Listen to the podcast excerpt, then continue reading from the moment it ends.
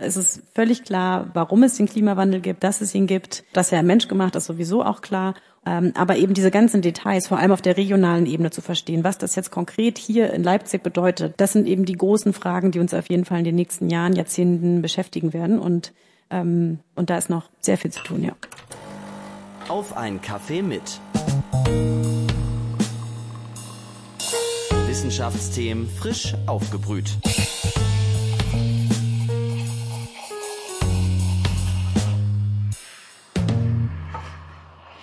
Hallo und herzlich willkommen zu einer neuen Folge Auf einen Kaffee mit, dem Wissenschaftspodcast der Uni Leipzig. Mein Name ist Viktoria Rauchhaus, ich studiere Soziologie und spreche in diesem Podcast mit WissenschaftlerInnen der Uni Leipzig über ihre Forschungsthemen. Für diese Folge habe ich mich aber nicht wie üblich ganz gemütlich nur mit einem Gast unterhalten, sondern vor Publikum. Zur langen Nacht der Wissenschaft habe ich mich nämlich rausgetraut aus meinem Studio und mich mit meinen beiden Gästen auf der Bühne im Paulinum getroffen. Ins Paulinum übergebe ich jetzt auch das Wort. Viel Spaß bei der ersten Folge auf einen Kaffee mit vor Publikum.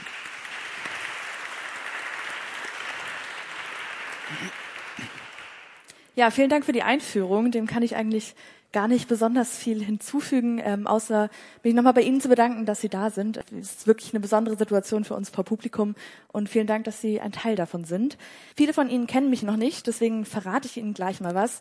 Ich liebe es, wenn es wie in den letzten Tagen so richtig warm ist und so richtig schwül, dass man, wenn man aus der Haustür tritt, wirklich das Gefühl hat, ich steige jetzt so in eine Badewanne rein. Ich weiß nicht, wie Ihnen das geht. Sie haben ähm, Abstimmungskarten unter Ihren Stühlen. Ich frage mich, was ist Ihr Lieblingswetter? Mögen Sie es auch, wenn es so heiß ist? Wenn ähm, Sie Hitze auch gerne mögen, dann dürfen Sie einmal die grüne Karte heben.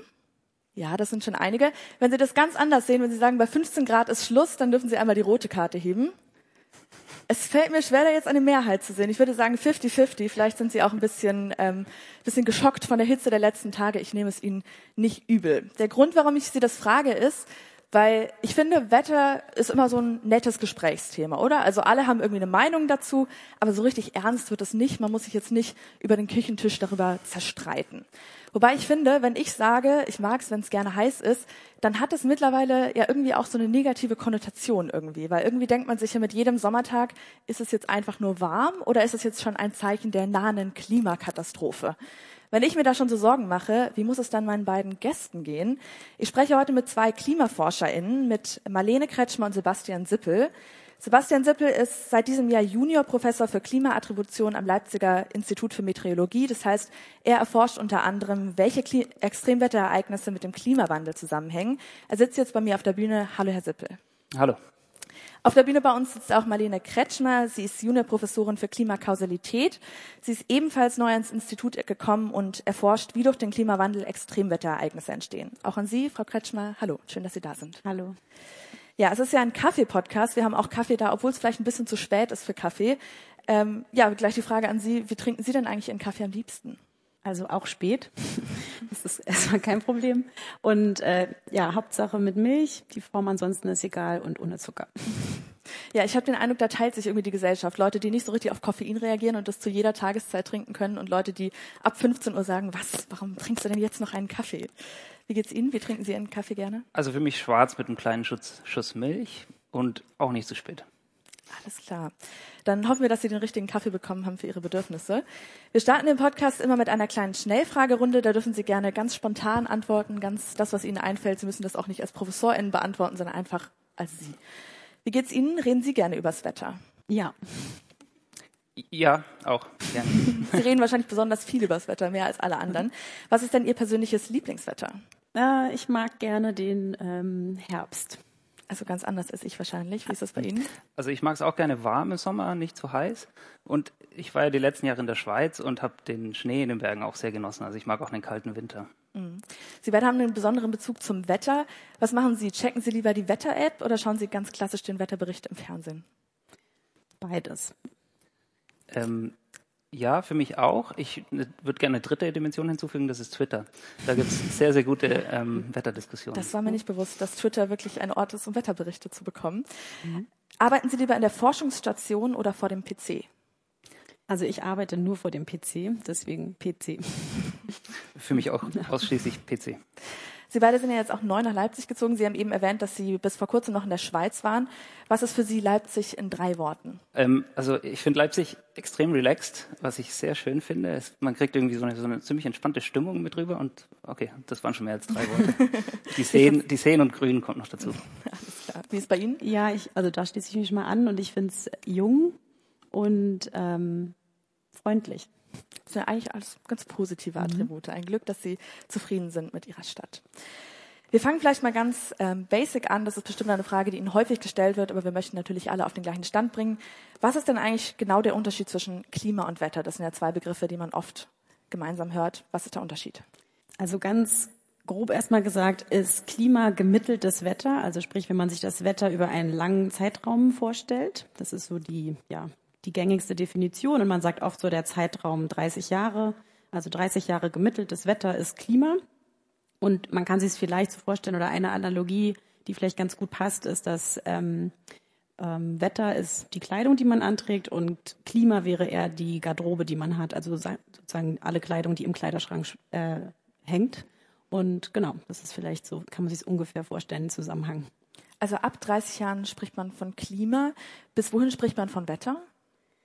Also so, so ganz so eng kann man es nicht nehmen, deswegen meine ich, es wäre so diese erste Definition. Für manche ähm, Dinge guckt man sich längere Zeiträume an. Aber so grundsätzlich, wenn man vielleicht über Wettervorhersagen redet, dann würde man sagen, dass alles so bis zehn Tage oder zwei Wochen in diese, in diese Wetterdefinition äh, reingehört. Und ja, Klima würde über mehrere Jahre zumindest gemittelt, würde man sprechen. Okay, da, da, da empfinde ich jetzt aber eine kleine Lücke zwischen den zehn Tagen und den 30 Jahren. Was ist denn das dazwischen? Wie nennt man das? Also, dazwischen gibt es noch eine Menge verschiedene Zeitskalen, die auch alle sehr interessant sind. Aber wie Frau Kretschmer das gerade schon gesagt hat, also man kann das schwer so ganz quasi so dichotomisch in zwei bestimmte Teile teilen. Ähm, es gibt eine saisonale Zeitskala dazwischen. Ähm, da wird auch viel drauf, drauf gearbeitet, da Vorhersagen zu machen, also für mehrere Wochen oder eine, eine ganze Jahreszeit im Voraus. Ähm, und es kommt auch sehr auf die bestimmte Variable an, die man anschaut. Also wenn man jetzt das Klimasignal sehen möchte, vielleicht kommen wir danach noch auf den Klimawandel, wenn man das Klimasignal sehen möchte, dann hängt es auch sehr stark davon ab, wie die Variable sich im Raum sozusagen verhält. Also es gibt bestimmte Variablen, da sieht man ein Klimasignal auch schon in sehr viel kürzerer Zeit. Und dann gibt es bestimmte Variablen, wo die Variabilität des Wetters auch auf längeren Zeitskalen dominiert. Sie sagen jetzt eben, dass es auch, dass man auch versucht, Vorhersagen für Saisons zu machen. Also kann man jetzt schon vorhersagen, ob ich nächsten Winter Schlittschuh laufen gehen kann? Und vor allem, wie würde man das vorhersagen? Also leider kann man es nicht so präzise sagen und ähm, man kann sich das schon so vorstellen. Also wir kennen die klassische Wettervorhersage auf der einen Seite und dann kennen wir vielleicht die Klimaprojektion ist der Begriff äh, auf der anderen Seite, wo wir auch verschiedene Szenarien haben, je nachdem, wie viel Emissionen ähm, ja, emittiert werden. Und ähm, wie gesagt, alle die alle Zeitabschnitte ähm, dazwischen sind natürlich auch relevant. Also Extremwetterereignisse finden auf diesen Zeitskalen statt oder Planungen werden gemacht, ähm, langfristige Planungen, kurzfristige Planungen. Und dazwischen ähm, gibt es bisher relativ wenig Forschung, ähm, aber es kommt immer mehr dazu. Also sprich auf diesen Zeitskalen zwischen Wetter und Klima ähm, gibt es sozusagen sogenannte saisonale Vorhersagen und ähm, ich würde sagen, wenn es jetzt um den nächsten Winter geht, dann würde man so ab Oktober, November würde man gucken, was die Klimamodelle oder die saisonalen Vorhersagemodelle sagen und würde dann auch immer kontinuierlich gucken, ob neue Informationen dazukommen. Das wäre sozusagen die gängige Methode. Allerdings äh, ist es relativ begrenzt, was diese Modelle bisher können. Aber äh, die Hoffnung ist, dass durch mehr Forschung, durch mehr Verständnis über die Prozesse, dass auch diese Vorhersagen besser werden. Ob man schon ja ein Dreivierteljahr vorher sagen kann, ob man Schnittschuh laufen kann, äh, vielleicht weniger, beziehungsweise die, ähm, da die Winter ja grundsätzlich wärmer werden, würde ich eher, ja. Eher nein. Eher nein nicht, aber ich würde sagen, es wird, äh, der Trend geht in die andere Richtung. Schade. Ähm, der Grund, warum ich so auf diesen, auf diesen Zeitraum eingehe, ist, weil, wie Sie ja schon angedeutet haben, diese Extremwetterereignisse, mit denen sich beiden beschäftigen, vor allem in diesem Zeitraum stattfinden. Bevor wir dazu kommen, nochmal was wären denn so Merkmale, anhand derer man das vorhersagen kann? Also ich schätze mal, beim Wetter würde man zum Beispiel die Wolkenbildung oder sowas betrachten. Das geht ja jetzt drei Monate im Voraus schlecht. Woran kann man das erforschen? Also ähm, es gibt bestimmte Merkmale, also wie Sie genau sagen, also das, das kurzfristige Wetter ist ja eher ein Phänomen der Zirkulation, also wenn man so will, die Winde oder die, die, die Druckmuster. Ähm, auf längerer Zeitskala ist dann die Zirkulation von heute oder die, die Winde, die Druckmuster eben nicht mehr so richtig aussagekräftig. Aber es gibt bestimmte Merkmale im Klimasystem, die sozusagen Informationen über längere Zeitskalen tragen. Das ist zum Beispiel ist das Bodenfeuchte. Hier jetzt so in einem, in einem semikontinentalen Bereich ist es eben so, dass, dass die Bodenfeuchte, wenn man jetzt zum Beispiel aus dem Winter in den Frühling rein und dann in den Sommer reingeht, dann hat es eine bestimmte Aussagekraft, wie trocken die Böden sind, ähm, wie warm der Sommer werden kann. Ich, vielleicht kommen wir da später noch drauf zu sprechen. Dass, da gibt es so eine bestimmte Rückkopplung zwischen der Landoberfläche und der, und der Bodenfeuchte dort und, und eben der, der, der Möglichkeit, wie warm der Sommer werden kann. Ähm, es gibt noch weitere Elemente. Das sind, ähm, das ist beispielsweise ähm, die, die, sogenannte El Nino oder Enso-Zirkulation. Das ist ein Phänomen im Pazifik, die sehr viel Variabilität in der Wechselwirkung zwischen Ozean also den Wärmemustern im Ozean und der Atmosphäre zeigt. Und da gibt es eben bestimmte Ozeanmuster, die über längere Zeit eben dort sind, nicht nur jetzt über zwei Wochen. Und also das, das berühmte Phänomen dort heißt eben El Nino. Das also das wird als, auch als das Christkind bezeichnet, weil das immer im Dezember oder oft im Dezember eben auftritt. Und ähm, wir sind jetzt gerade, also vielleicht haben Sie das auch aus den Medien entnommen, wir sind gerade in einer Phase, wo wir gerade wieder in so eine El Nino-Phase reingehen, also wo auf globaler Skala das oder vor allem im Pazifik, aber eben auch auf globaler Skala sozusagen die, die Temperatur zunimmt, eben durch die Variabilität dort im Pazifik. Verstehe ich das richtig, dass mein Glück mit dem Schlittschuhlaufen gehen von Strömungen im Pazifik abhängt? Unter anderem ja. Spannend. ähm, ich fasse das jetzt nochmal zusammen. Also Klima ist praktisch einfach nur Wetter über einen langen Zeitraum. Sie haben gesagt, wie die Garderobe, während Wetter mehr so mein heutiges Outfit ist. Es gibt dazwischen einen großen Zeitraum, der für uns relevant ist, aber noch gar nicht so leicht vorherzusagen. Dann gehen wir jetzt mal weiter zu dem Thema, das uns ja eigentlich interessiert, nämlich zum Klimawandel. Also wie dieses System funktioniert, wenn es aus dem Gleichgewicht gebracht wird. Dafür aber jetzt wieder die Frage an Sie. Sie haben, wie, wie wir schon gesagt haben, zwei Karten auf Ihrem Stuhl. Was würden Sie sagen? Spüren Sie in Ihrem Alltag schon den Klimawandel oder nicht? Wenn Sie sagen, Sie spüren den Klimawandel, dann bitte ich Sie einmal die grüne Karte zu heben. Wenn Sie sagen, Sie spüren den Klimawandel nicht, dann bitte einmal die rote Karte. Das ist jetzt tatsächlich eine überwältigende Mehrheit äh, für die grünen Karten. Also scheinbar spüren Sie alle den Klimawandel schon in Ihrem Alltag. Vielleicht mal von wissenschaftlicher Seite, wie verändert denn der Klimawandel das Wetter in unserem Alltag? Also ich fand die Umfrage gerade unheimlich spannend. Mhm. Ähm, also es ist in der Tat eine sehr, sehr wichtige und große Diskussionsfrage. Ich meine, vielleicht verfolgen Sie die Medien, da wird natürlich sehr viel über so den Zusammenhang zwischen Wetter und Klima diskutiert und das, ist natürlich nicht ganz so einfach zu fassen und ähm, es ist auch eine ganz aktuelle Forschungsfrage und ähm, also bis vor ein paar Jahren, glaube ich, war es oft so, dass, dass Klimaforscher, also vielleicht bis vor zehn Jahren oder so war es oft so, dass Klimaforscher gesagt haben, naja, die Variabilität im Wetter, die ist riesengroß und das ist sie auch. Also wir können für einen Tag wie heute im, im Juni, können wir eine sehr große Bandbreite an Wetter sozusagen ähm, erleben hier in Leipzig. Und wir erleben halt eben sozusagen ein mehr oder weniger zufälliges Phänomen heute, nämlich, nämlich, nämlich den starken Niederschlag. Ähm, aber Klimaforscher haben eben oft gesagt, naja, wir können, wenn wir jetzt an so ein bestimmtes Extremereignis denken, also zum Beispiel eine, eine sehr starke Hitzewelle, ähm, haben bis vor zehn Jahren die Klimaforscher gesagt, naja, das ist ganz schwierig, da den Klimawandel rauszusehen, weil ja natürlicherweise auch so eine Hitzewelle theoretisch auftreten könnte. Und der Klimawandel selber, also wieder dieses Beispiel mit der, mit der Garderobe, dem Kleiderschrank, der Klimawandel ist ja mehr so etwas, dass sich sozusagen die Garderobe langfristig verändert. Aber da ist, daraus ist es ganz schwer, aus der, also aus der Garderobe von einem Tag ist es ganz schwer daraus zu lesen, was sie sozusagen, wie sie langfristig ihren Kleiderschrank verändern.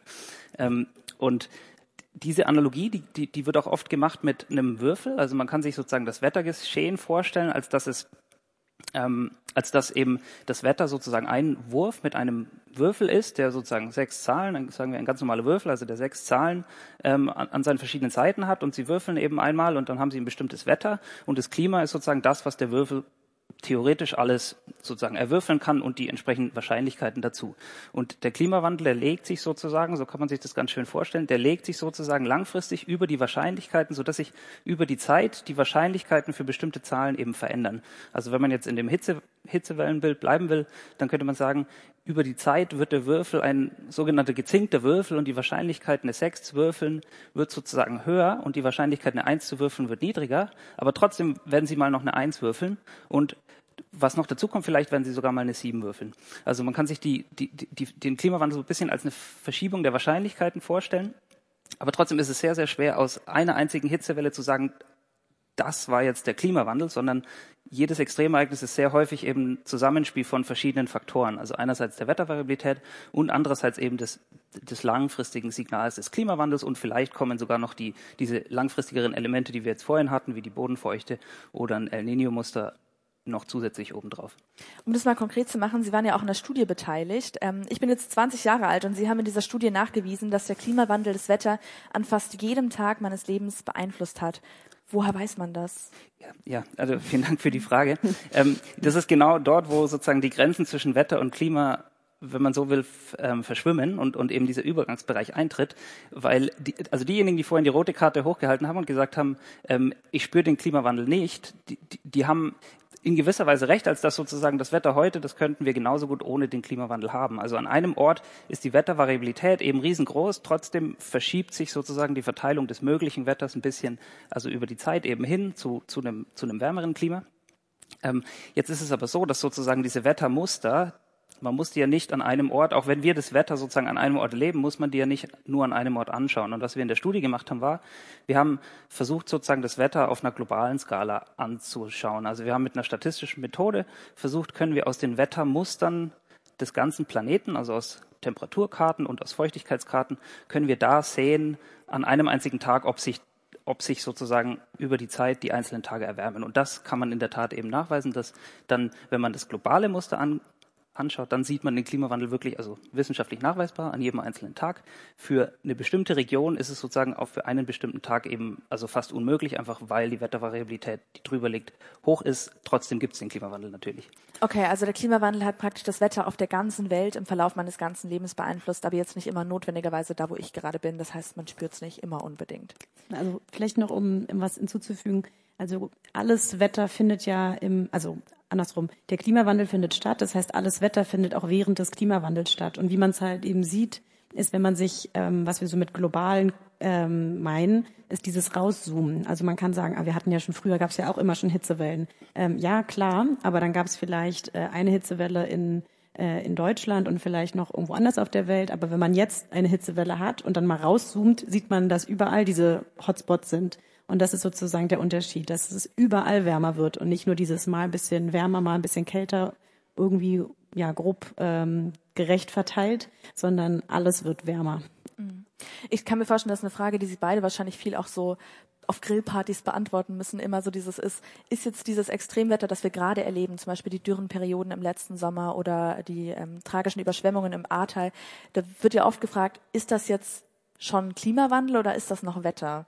Was würden Sie sagen? Also je nach Party würde meine Antwort abweichen, aber ähm, also grundsätzlich die Frage dahinter ist ja diese sogenannte ähm, Attributionsforschung, die Sebastian ja schon angesprochen hat, also wo es diese, genau diese Fragestellung äh, Raum geht und zu verstehen, wie viel Wetter mit Klimawandel zusammenhängt.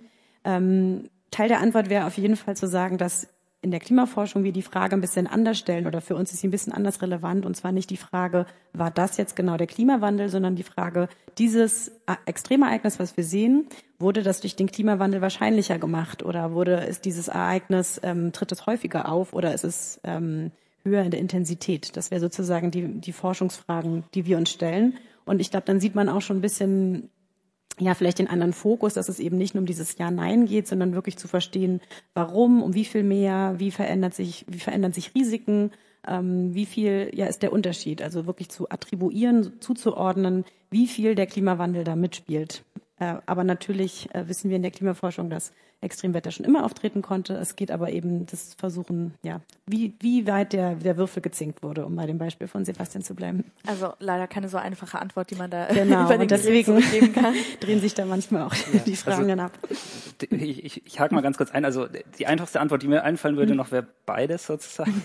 Also sozusagen, ich glaube, in den meisten Extremwetterereignissen, die sozusagen große Auswirkungen haben, ist sozusagen beides irgendwie da, dabei. Ja, und in Ihrer Forschung, also es klingt oft sehr komplex. Ich habe immer den Eindruck, Ihre Forschung wird in den Medien oft auf CO2-Konzentration und Temperatur reduziert. Wie, was nutzen Sie denn, um diese Wahrscheinlichkeiten zu errechnen, vielleicht über diese Kennzahlen hinaus? Also wir rechnen oder beide, wie gesagt, am, sitzen wir am, am Laptop, am Rechner ähm, und wir haben Daten und Daten, die wir analysieren. Und äh, diese Daten sind eigentlich weniger CO2, ähm, sondern es ist vor allem also sind Beobachtungsdaten von Temperatur, von Niederschlag, von, von Druck, ähm, oder eben auch dem sogenannten El Niño-Phänomen, also sprich, was im, im Pazifischen Ozean passiert. Und davon haben wir einerseits Beobachtungsdaten und wir haben aber auch in der Klimaforschung zum Glück ähm, Daten von Klimamodellen. Und äh, Klimamodelle kann man sich so vorstellen, dass es quasi Computersimulationen ähm, ja, des Erdsystems sind. Die gibt es in verschiedener Komplexität. Also es gibt welche, die ganz simpel sind und welche, die wirklich ähm, verschiedenste biochemische Prozesse auch ähm, implementiert haben. Und ähm, durch dank dieser ähm, Klimamodelle haben wir halt wirklich riesige Datensätze, die wir für andere verschiedene Fragestellungen nehmen können. Und ähm, ja, das ist quasi unser täglich Brot, diese Daten zu analysieren, in Zusammenhang zu setzen, Fragen zu stellen und versuchen mit ähm, verschiedenen ja, statistischen Methoden Informationen aus diesen Daten rauszuquetschen. Mhm. Sie haben jetzt gesagt, es kann sehr komplex werden, so ein Klimamodell. Wir haben eben auch schon gehört, dass ähm, auch Strömungen im Pazifik da eine Rolle spielen. Was wären zum Beispiel noch Daten, die Sie brauchen, um den Klimawandel zu erforschen? Vielleicht, ich könnte mal ein Beispiel geben, was an einer, an einer Studie, an der wir gerade arbeiten, also ein konkretes Beispiel, die aus einem ähm, EU-Forschungsprojekt kommt, an dem wir auch beide beteiligt sind, deswegen passt es hier vielleicht auch ganz schön. Ähm, wir, wir arbeiten da gerade an einer Studie, die versucht, also in dem ganzen Kontext, in dem wir uns jetzt befinden, wir, wir wissen, dass die Winter wärmer werden. Ähm, trotzdem wissen wir natürlich auch, es gibt, wir kommen gerade aus einem Winter, wo ähm, die, wir pl plötzlich in einer Energiekrise waren, weil, weil einfach das, der, der Gasbedarf äh, knapp wurde auf, aufgrund des Ukraine-Kriegs. Und die Frage, die wir uns jetzt gestellt haben in, in dieser Studie ist, und also die ist noch nicht publiziert, an der arbeiten wir gerade, ist, wie kalt kann ein Winter eigentlich in Mitteleuropa oder in Deutschland eigentlich noch werden? Und das ist auch sozusagen eine Attributionsfrage, die ein bisschen sich andersrum gefragt ist sozusagen. Also wir wissen, Winter werden weniger, äh, also, also werden wärmer, aber, aber trotzdem kann es natürlich noch kalte Winter geben. Und ähm, es gibt da einen Winter, der Geschichte geschrieben hat, wenn man so will, für Deutschland. Ich weiß nicht, ob die, die, die Älteren im Raum werden sich vielleicht noch erinnern. Also es gab den Winter 1963, der war der, also für Deutschland nachweislich der, der kälteste Winter mindestens in den letzten 250 Jahren. Ähm, und es war ein Winter, da war tatsächlich, also in, in den Niederlanden angefangen, das Eiselmeer war gefroren, der Bodensee war komplett gefroren. Da gibt's Bilder, wo Lastwagen 1963 auf dem Bodensee herumfahren. Und man weiß natürlich auch, ein kalter Winter führt zu einem sehr, sehr hohen Energiebedarf.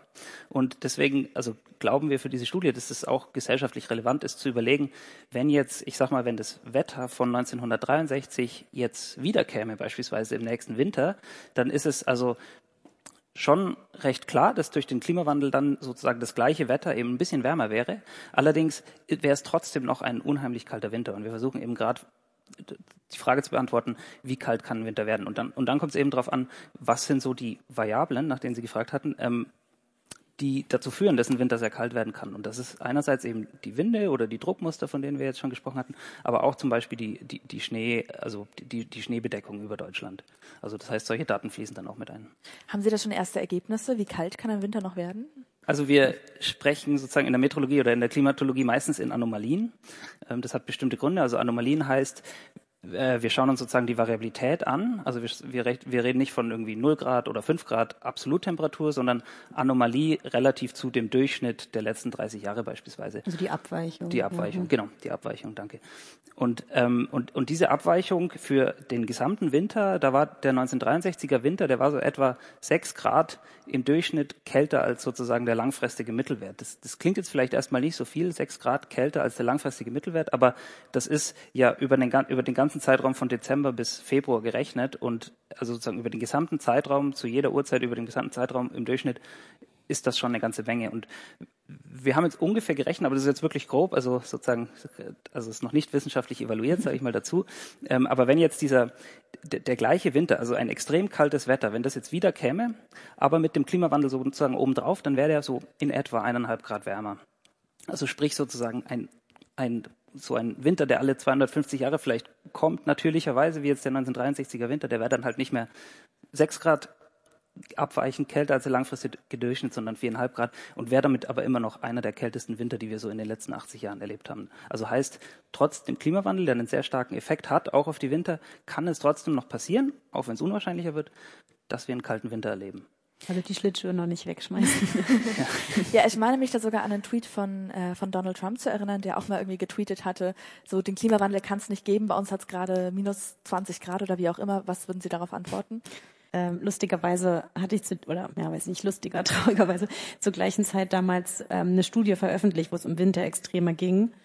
Und deswegen kam die Frage tatsächlich damals auch sehr oft. Ähm, ja, ich glaube, es lohnt nicht so vielleicht an Donald Trump zu antworten. Also wenn der jetzt der Partygast wäre, ähm, würde ich mich vielleicht ähm, ja einem anderen Gespräch zuwenden. Aber eigentlich äh, hat es Sebastian gerade perfekt zusammengefasst. Also die Wetterlagen, die so diese Winterextrem oder diese kalte Winter bringen können, die können noch genauso auftreten.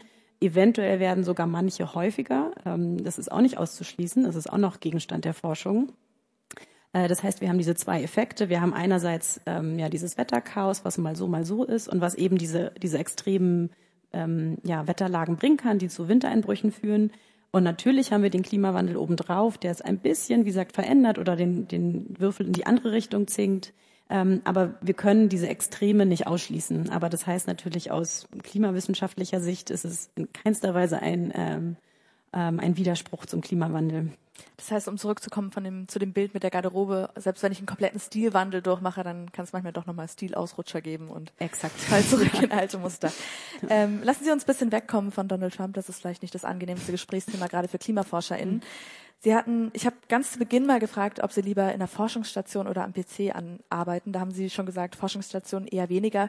Wie sieht denn der Arbeitsalltag aus von zwei KlimaforscherInnen? Ähm, ja, also wie gesagt, die Arbeit findet viel am PC statt oder viel am Rechner. Das heißt, ähm, wenn man dazu kommt oder werden irgendwie Daten analysiert. Ansonsten ist grundsätzlich die Arbeit sehr, sehr vielfältig. Also sprich, man, ähm, man arbeitet oder analysiert selbst Daten, man stellt diese Analysen vor. Heute zum Beispiel hatten wir ein Gruppentreffen, was ähm, ja total interessant, spannend war, wo zwei Doktoranden ihre aktuellen Forschungsergebnisse vorgestellt haben. Eine sitzt auch hier im Publikum.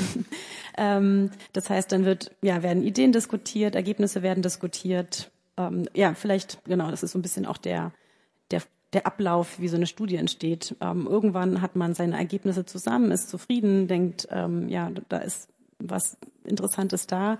Das wird aufgeschrieben, das heißt ähm, tatsächlich wissenschaftliches Schreiben und gehört auch dazu. Und dann ähm, wird irgendwann ähm, diese Studie eingereicht beim Fachjournal. Man kriegt Feedback zurück, sogenannte Reviews von anderen KlimaforscherInnen und dann arbeitet man wieder an den Ergebnissen, versucht zu verbessern, äh, kleine Probleme noch zu ändern. Das ist so ein bisschen der grobe Ablauf. Aber genau, und alles, was noch dazugehört, ist auf Konferenzen fahren mit äh, ja, anderen Forscherinnen äh, zu sprechen, über Ergebnisse diskutieren, Anträge schreiben für Drittmittelprojekte. Ähm, jetzt neu für uns kommen auch ähm, Gremienarbeit dazu. Also ich glaube, langweilig wird's auf jeden Fall nicht. Und ähm, ganz anders, als ich mir das früher vorgestellt hatte. Also als ich auch studiert habe, habe ich mir habe ich sozusagen nur die ähm, Professoren gesehen, die ja unterrichtet haben und gar nicht, was noch alles dazugehört. Und das ist ja wirklich nur ein Teil aber Forschen ähm, nimmt auch, wie gesagt, ja, zum Glück ähm, viel Platz ein. Ja, deswegen vielseitig, würde ich sagen. Würden Sie sich da anschließen? Also ich würde mich da absolut anschließen. Ich hm. meine, eine Kleinigkeit, die ich noch dazu ähm, fügen könnte, hm. vielleicht ist das, also jetzt für mich gesprochen, also ich habe ja gerade auf dieser Juniorprofessur begonnen vor zwei Monaten. Das heißt, da ist auch noch viel so, so seinen, seinen Weg so ein bisschen finden. Auch da, weil sich die Aufgaben halt quasi sozusagen im Leben eines eines Wissenschaftlers oder einer Wissenschaftlerin schon sehr stark verschieben, glaube ich auch. Also wir hatten es vorhin von der Doktorandin gehört, die vielleicht sehr viel Zeit hat, sich sozusagen ihrer eigenen Forschung zu widmen. Und wenn man dann so ein bisschen älter wird und dann, sag mal, irgendwann auf, auf, auf dieser Juniorprofessur jetzt hier oder, oder dann auf der Professur an, anfängt, dann ist es sozusagen, verschieben sich die Tätigkeiten ein bisschen mehr. Man macht ein bisschen weniger Datenanalyse selber, man schreibt vielleicht mehr Projektanträge, man verbringt plötzlich sehr viel mehr Zeit mit Lehre machen. Das ist auch ein, ein großer Teil jetzt. Ähm, aber ähm, ja, langweilig wird's nicht. Aber ich fasse mal zusammen, mein Bild, wie Sie sich beide mit Tropenhelmen durch den Urwald schlagen, äh, trifft wahrscheinlich so nicht zu. Leider schlagen nein. sich wahrscheinlich eher durch Datenbanken.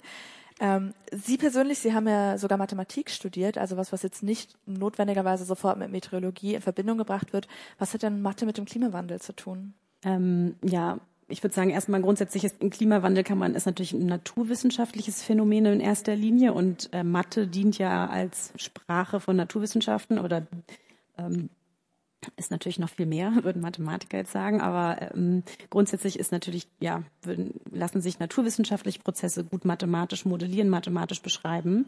Das heißt, dieses, vielleicht auch das Analytische dahinter, das Exakte, das passt natürlich gut auch zu der Naturwissenschaft und, und da gehört natürlich die Klimaforschung mit rein. Mhm. Um noch bei Ihren Methoden zu, zu, bleiben, alle sprechen ja gerade auch über künstliche Intelligenz, ein Thema, von dem ich fast den Eindruck habe, es ansprechen zu müssen, wenn man mit zwei WissenschaftlerInnen spricht. Was Sie vorhin unterschlagen haben, ist, dass auch Sie bei Ihrem Forschungsprojekt mit künstlicher Intelligenz gearbeitet haben. Bevor wir darüber, darüber sprechen, aber nochmal zu, zu, Ihnen. Sie haben ja, wie gesagt, Karten bei sich. Was denken Sie denn, ähm, wird künstliche Intelligenz uns dabei helfen, mit dem Klimawandel zurechtzukommen. Wenn Sie denken, künstliche Intelligenz ist voll, des, voll die Lösung, wenn Sie optimistisch sind, dann heben Sie bitte einmal die grüne Karte.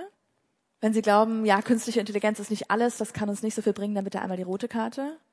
Ja, Sie sehen eher nicht so optimistisch aus. Ich glaube, viele von Ihnen glauben nicht, dass künstliche Intelligenz die große Lösung sein wird beim Umgang mit dem Klimawandel.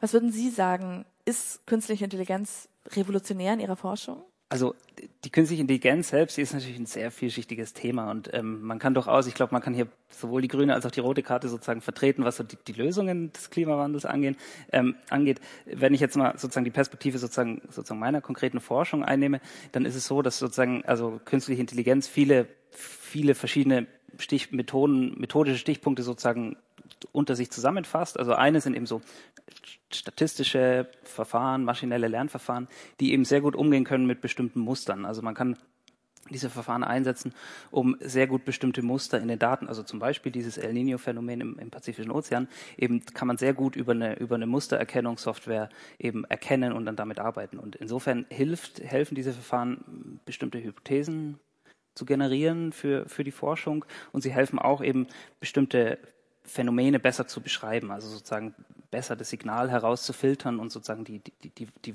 also eben die Variabilität, das Rauschen sozusagen herauszufiltern und das Signal besser zu sehen. Ich habe eben gesagt, Sie haben für diese Studie, die ich vorhin zitiert hatte, auch künstliche Intelligenz verwendet. Wie sah das da, da konkret aus? Also konkret sah das so aus, dass es eben wie ähm, Frau Kretschmer vorhin ähm, geschildert hat, also dass, dass wir also fast in jeder Studie Klimamodelldaten ähm, ansehen und echte Beobachtungsdaten. Und was wir da gemacht haben, ist, wir haben quasi einen, einen Algorithmus gefüttert mit den Mustern aus einem Klimamodell. Also wir haben den, den Algorithmus gefüttert mit Temperaturkarten und Feuchtigkeitskarten der ganzen Welt und haben den Algorithmus darauf trainiert zu sagen, also ich sage das jetzt mal plakativ, ist da der Klimawandel drin, ja oder nein? Und eben ab einem bestimmten Jahr hat der Algorithmus eben dann meistens zu diesen Karten gesagt, ja, da ist Klimawandel drin. Und das haben wir eben auf, auf Klimamodellen trainiert. Also der Algorithmus, der wusste sozusagen nichts über die Wirklichkeit, der hat nur die, die Klimamodelldaten gesehen sozusagen, was die Klimamodelle sagen, wie sich das Wetter entwickeln müsste. Und dann sozusagen haben wir im zweiten Schritt dann die die Beobachtungen sozusagen zugefüttert und dann eben geguckt, wenn wir jetzt die echten Beobachtungen nehmen, sagt der Algorithmus dann immer noch, früher war kein Klimawandel und jetzt ist Klimawandel und das, und das war tatsächlich so. Mhm. Sie haben jetzt gesagt, äh, so künstliche Intelligenz hilft dabei, Muster zu erkennen. Also an manchen, an manchen Stellen kann künstliche Intelligenz scheinbar sinnvoll sein für Ihre Forschung. Was kann denn künstliche Intelligenz nicht? Also künstliche Intelligenz kann uns erstmal nicht die Prozesse, die physikalischen Prozesse dahinter erklären. Und deswegen, ähm, ja, um auch bei der vorigen Frage auch noch dabei zu bleiben, geht es, also es wird uns auf jeden Fall helfen oder wir setzen maschinelles Lernen, was ja Teil von künstlicher Intelligenz ist, setzen wir schon ein. Also sozusagen ein neues Tool, was wir benutzen, um Daten zu analysieren. Und wie gesagt, es wird uns nicht einfach ähm, ganz einfache, simple Lösungen präsentieren. Aber ich glaube, die, die Herausforderung oder was wir versuchen ist, die Methoden so einzusetzen, dass es uns eben bei den, so einzusetzen und die Stärken dieser Methoden zu nutzen, aber eben gleichzeitig unsere ja, mehr physikalischen Fragen zu beantworten. Ähm, beispielsweise die beiden äh, Doktorandenvorträge heute haben beide ja in schlauer Art und Weise maschinelles Lernen genommen, um eben bestimmte Wetterlagen ähm, in der Atmosphäre ähm, ja, zu detektieren, also herauszufiltern, was wir dann, wie gesagt, nu wieder nutzen wollen, um bessere Vorhersagen zu machen. Also das heißt, es ist ein Baustein oder es ist ein Tool, ein Werkzeug, was wir nutzen, um Daten zu analysieren, aber es wird ähm, nicht wie gesagt, so sein, dass man einen Algorithmus hat und man drückt auf den Knopf und dann sind alle Forschungsprobleme gelöst. Leider nicht, aber ja. Aber dennoch wird es Teil davon sein und ja, ich hätte auch äh, Rot und Grün äh, hochgehalten. Also ich würde sagen, Sie machen sich keine Sorgen um Ihre Jobs jetzt mit der künstlichen Intelligenz, sondern ich glaube im, im, Gegenteil, ich glaube, es geht eher darum, ähm, zu verstehen, wie wir das in der Forschung einsetzen können. Aber automatisiert ähm, wird es leider oder wird es nicht gehen. Leider zum Glück. Sie sagen, Sie haben eben angesprochen, dass künstlich, künstliche Intelligenz auch dabei helfen kann, Prognosen zu machen, wenn auch nicht so viel beim Erklären helfen kann. Um nochmal kurz wegzukommen von der künstlichen Intelligenz, hilft Ihre Forschung auch dabei, Extremwetterereignisse besser vorherzusagen oder können Sie nur im Nachhinein sagen, ja, das war der Klimawandel, aber dann ist es schon zu spät? Also es ist auf jeden Fall unsere oder unser Anspruch oder das, was wir versuchen. Ich habe jetzt keine bestimmte Kennzahl, sage ich mal gerade da, aber grundsätzlich ist das genau das, was wir versuchen. Wir versuchen ähm, Prozesse besser zu verstehen, Mechanismen besser zu verstehen, die dann dabei helfen können, Modellvorhersagen zu verbessern oder auch äh, ja, Vorhersagen besser zu machen. Und besser kann verschiedene Dinge bedeuten. Das kann sein, dass man Vorhersagen früher machen kann. Es kann sein bedeuten, dass man sie exakter machen kann oder auch vielleicht besser erklären kann. Also das alles kann zu einer besseren Vorhersage beitragen. Und ähm, das ist auf jeden Fall, was wir, was wir versuchen und was wir in verschiedener Art und Weise ja, machen äh, täglich. Ähm, aber es, ähm, wie gesagt, ist ähm, auch ein hartes Stück Arbeit und ähm, da eben das Klimasystem so komplex ist und alles mit einem zusammenhängt, ähm, ja, haben wir viel zu tun. Ja, oft habe ich ja den Eindruck, Menschen, die sich hauptberuflich eben mit Forschung beschäftigen, wie Sie das tun, die müssen sich oft dann auch wieder auf diesen Grillpartys, wo manchmal vielleicht nicht nur gute Fragen kommen, ähm, oft verantworten für ihren, für ihren Job. Und dann wird oft gefragt, ja, was macht ihr denn eigentlich den ganzen Tag? Braucht es das überhaupt? Was würden Sie sagen? Was bringt Ihre Forschung gesellschaftlich? Also ich würde, glaube ich, versuchen, ein konkretes Beispiel zu bringen. Und ähm, ich meine, ich glaube, ich würde nicht versuchen, jetzt so missionarisch zu sein. Irgendwie, wir brauchen, also ähm, irgendjemand jetzt von einer eine bestimmten Sache so, so zu 1000 Prozent überzeugen zu wollen, sondern ich würde, glaube ich, mit einem konkreten Beispiel sagen, wir sollten überlegen, beispielsweise, um nochmal bei den Extremereignissen zu bleiben, was sind so die, wirklich so die Worst-Case-Ereignisse? Und das schließt sich vielleicht auch nochmal die Frage von vorher an, auf die Vorhersage. Also, wir hatten ja vorhin schon gesprochen über das Beispiel mit dem kalten Winter, die Frage, wie kalt kann Winter sozusagen mit Klimawandel noch werden?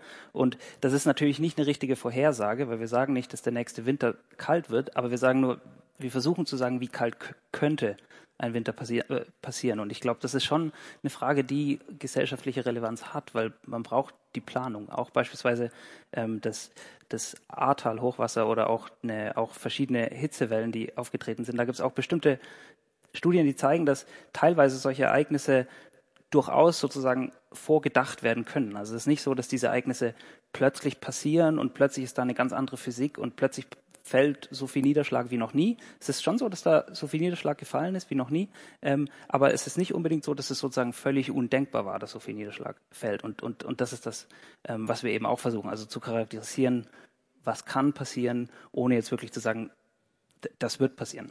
Mhm, also Ihre Forschung hilft schon dabei, Prognosen zu verbessern. Ich habe immer den Eindruck, es wird sehr viel zum Klimawandel geforscht und ich frage mich oft, was gibt es denn eigentlich noch zu erforschen? Also auf einer Skala von eins bis zehn, was würden Sie sagen, wie gut kennen wir wissenschaftlich den Klimawandel schon?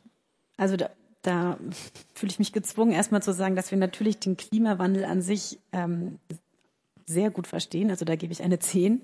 Ähm, aber dadurch, dass das Klima ja alles beeinflusst, also durch das Wetter unter anderem und eben, wie gesagt, alles mit allem zusammenhängt, ähm, inklusive gesellschaftlicher Aspekte, ähm, gibt es eben auch ganz viele Dinge, die wir nicht wissen. Also da würde ich dann eine, ja, vielleicht eine Eins, eine Zwei geben.